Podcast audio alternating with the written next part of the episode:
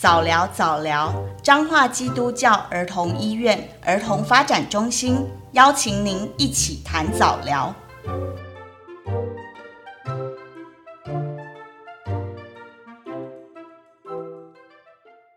嗨，欢迎大家来到早聊早聊这个频道。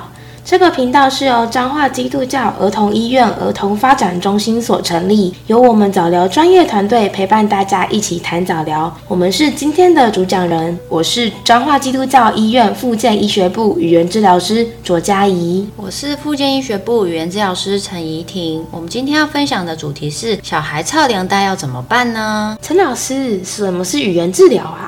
大家都以为我们是叫 burper 吗？或是经过我们的训练就可以变得像主播讲话一样伶牙俐齿？其实啊，语言治疗主要包含两大范畴，分别为沟通和吞咽。吞咽简单来说就是吃东西，举凡吃东西会呛到，吃完东西觉得喉咙卡卡，吃的部分有任何问题都可以来找语言治疗师咨询。那沟通的部分又可以分为语言和言语，这两个要怎么分呢？语言就是大脑中枢的区块对于语言的理解和表达，言语则是较为下端控制。是讲话时的器官动作协调。相信前阵子大家都有看到新闻，饰演终极警探的布鲁斯威利，他罹患失语症，他的家人就说他要退出演艺圈。那到底什么是失语症呢？失语症就是语言的部分受到损伤。那例如大家看到苹果这个水果，如果是语言有受损的人，他可能没有办法命名这是什么，他会想不起来这个怎么命名，或是会命名错误，可能会说是香蕉。那如果是言语问题的人呢？他会知道这个是苹果，但是会发音错误，他可能会说苹果，或是苹果，沙哑气息声这样，或是偏偏偏苹果不流畅的状况。那你知道他是在讲苹果，但是发的不清楚，所以语言治疗主要处理的是沟通和吞咽两大问题。那我们的个案其实年龄层非常广泛，从出生在新生儿加护病房到老人，只要有吃东西或说话的问题，都可以来找我们，都是我们治疗的范围哦。陈老师，国语不好也是你们的范畴吗？那我们先回归到语言治疗的范围，包含沟通障碍和吞咽障碍。沟通障碍啊，是指无法适当表达与理解他人的意识，影响人际间讯息的传递。但沟通的方式不仅局限于口语，只要能用任何方式与他人有效地传递讯息，都属于有效益的沟通。就像物理学家霍金，他是渐冻人，他用的电脑打字的方式能与他人沟通，而且还能写书呢。所以家长如果表示孩子国语不好的话，语言治疗师会先看孩子。是在语言及言语的表现。那语言的细项可以分为语义、语法以及语用。我们会评估在语言中所有向度以及言语的表现是否符合该年龄的发展。如果语言和言语的发展落在正常的范围，我们就不会说它是有沟通障碍。那我们所谓正常的定义会像是一个光谱，一个范围。就像我们会说六十分以上是及格，那六十到一百分都是我们可以接受的。我们并不会说六十分的孩子就是不 OK 有问题。那国文不好，经评估能达有效沟通效度的话，我们就不会认为它属于沟通障碍，所以也就不属于我们的治疗范畴了。那卓老师建议什么时候要接受治疗？越早越好吗？这个问题也真的是很多人问。那其实遇到蛮多家长啊，可能两岁多就带来说，诶，反映小孩讲话不清楚。那其实两三岁的年纪都还是很多音在发展的过程中。一般来说，我们的切节点是四岁。到了四岁之后，仍然有发音不清楚，而且让人难以理解的状况，这个时候就是真的需要语言治疗了。卓老师，所以到底什么是臭奶呆啊？其实所谓的构音障碍就是发音不清楚，也就是我们所谓的臭奶呆，那是常见的儿童语言障碍啊，跟智力发展不见得有关。在孩子小的时候，都会觉得孩子奶音奶气的很可爱。但渐渐大了之后，就会开始可能被学校老师反映说，诶，和其他同学不一样，或是被家人、亲戚、同住家人说，都听不懂这个小孩所说的话。那一般来说，大概到了四岁，几乎所有的音都要可以正确发展出来了。那当然，除了本身就比较难，对于台湾人也比较容易混用的卷舌音支、吃、诗、日，或是鼻音安、恩、昂、恩等等。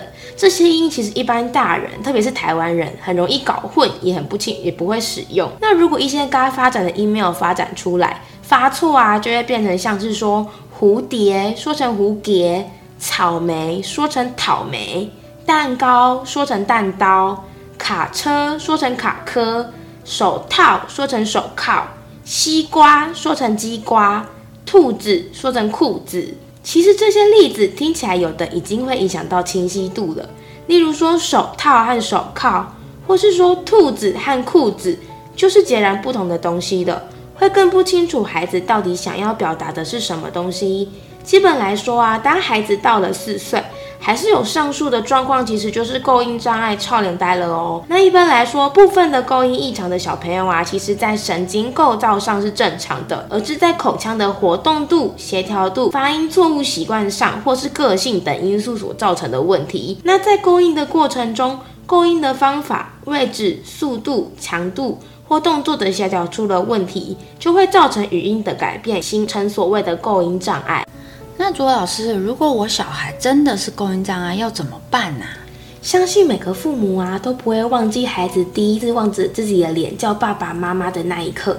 那个时候啊，只要是从孩子嘴巴里面冒出来的话，即使是含糊不清，也会觉得无比珍贵，值得喝彩。那事实上，学会说话确实比学会其他才艺更难、更复杂。台大医院复健科主治医师卢璐解释说过，学说话就像学钢琴一样，是一种从听觉转换成动作的发展。不同的是，舌头比大拇指更加灵巧，很多发音上的差距是以毫秒计算的。在整个大脑运动区域里啊，舌头其实是最占最大的区块哦，可说是全身上下动作控制最精细的器官。而且学钢琴有人教，但学说话却要自己来。孩子必须经过自己听觉吸收，分辨正确的语音，在多次归纳整理、尝试作物后，做出正确而流畅的动作。所以说，如果真的到了四岁，家长对于构音障碍仍有疑虑，就应该立即带去医院去做检查。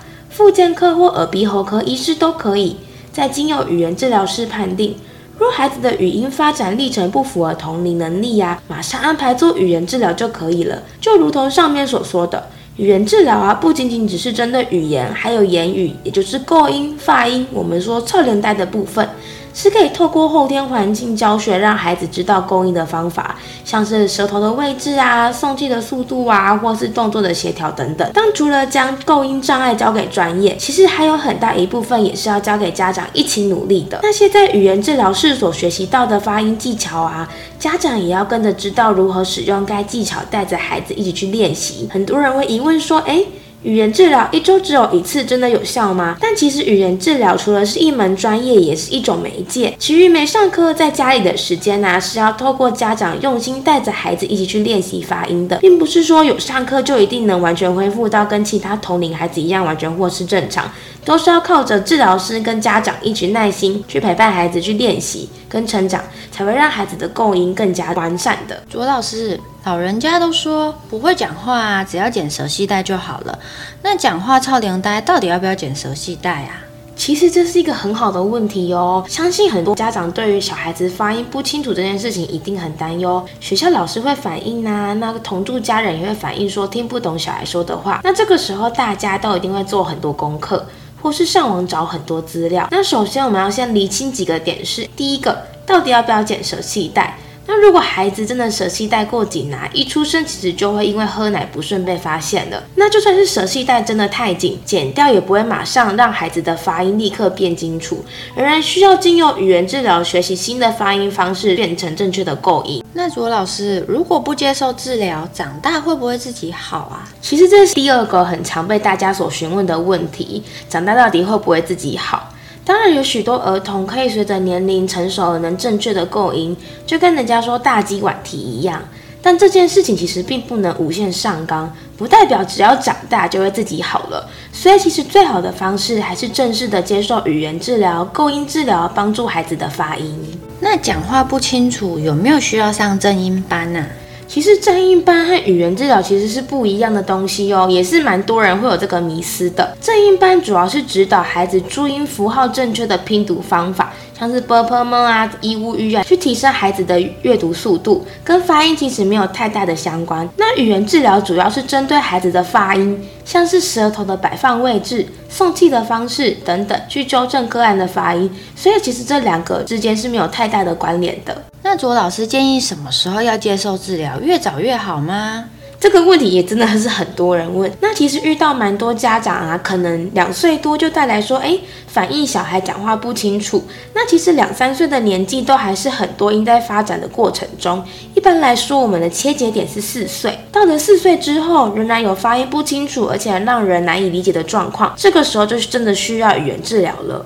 陈老师，那种台湾国语到底需不需要做治疗啊？这也是我们常常被问的问题。很多以台语为惯用语的人，我们会发现他们讲话的时候会有台湾国语，他们可能会说。薏米浓汤够来吃饭。以台语为惯用语的人啊，常常会将 ㄈ 发成呵，是因为在台语中并没有 ㄈ 的这个音，所以常常会用公音位置相近的呵来替代。台湾国语的现象主要是因为地方方言所造成的，若不是特别严重，通常不会列入语音错误。虽然知道它有些音发的不正确，但并不会影响到整体的沟通效度，所以通常不会针对台湾国语的个案做治疗。如果这样的话，应该会有很多阿公阿嬷或是政治人物都。都是我们的个案了，所以我们在评估是否有语音错误时，会纳入地域性的考量，尊重当地的方言，采取当地的语音，而有弹性的调整，就好比入境随俗一样。但当然，如果有些人很介意，想要做矫正的话，也是可以咨询语言治疗师。那陈老师刚刚前面有提到那个卷舌音啊，那卷舌音到底需不需要做治疗啊？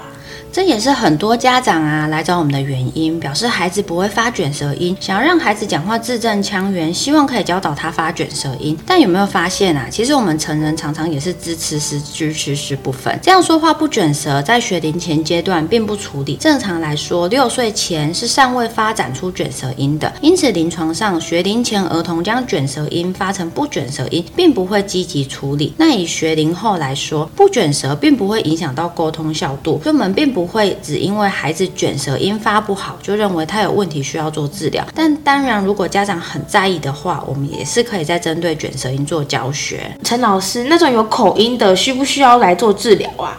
随着现在外配越来越多，很多人会担心外配的小孩会有口音的问题。就像我们在讲英文或是其他第二外语的时候，也存在着口音的问题。那其实口音最大的差异就是在发母音舌头位置的差别。母音简单来说就是注音符号下面的音，例如爸爸的爸，b 是指音。啊是母音，就以母音啊来说，像英文的母音啊，就比中文的啊舌位稍微后面一点点，这其实只有一点点的差异，但听起来就有些许的不同，所以我们并不会说口音的不同叫做有构音障碍，这是因为文化以及习惯所造成的发音差异。那说到这边，相信大家听完今天的介绍，对语言治疗及构音障碍有越来越了解。当孩子满四岁，家长怀疑有构音问题，就可以找各大医院或是复健科诊所挂号，再请语言治疗师评估，或是现在也可以寻求自费语言治疗所，也有提供构音训练的治疗。所以孩子在经治疗师评估后，我们会依据孩子的错误音的类型及严重度，订立适合孩子的构音治疗计划。那很重要的是，父母必须配合治疗。疗师的进度进行居家的练习，毕竟以健保来说，一个礼拜就只有上课三十分钟，自费也顶多五十到六十分钟。若在治疗室学会正确的勾音技巧后，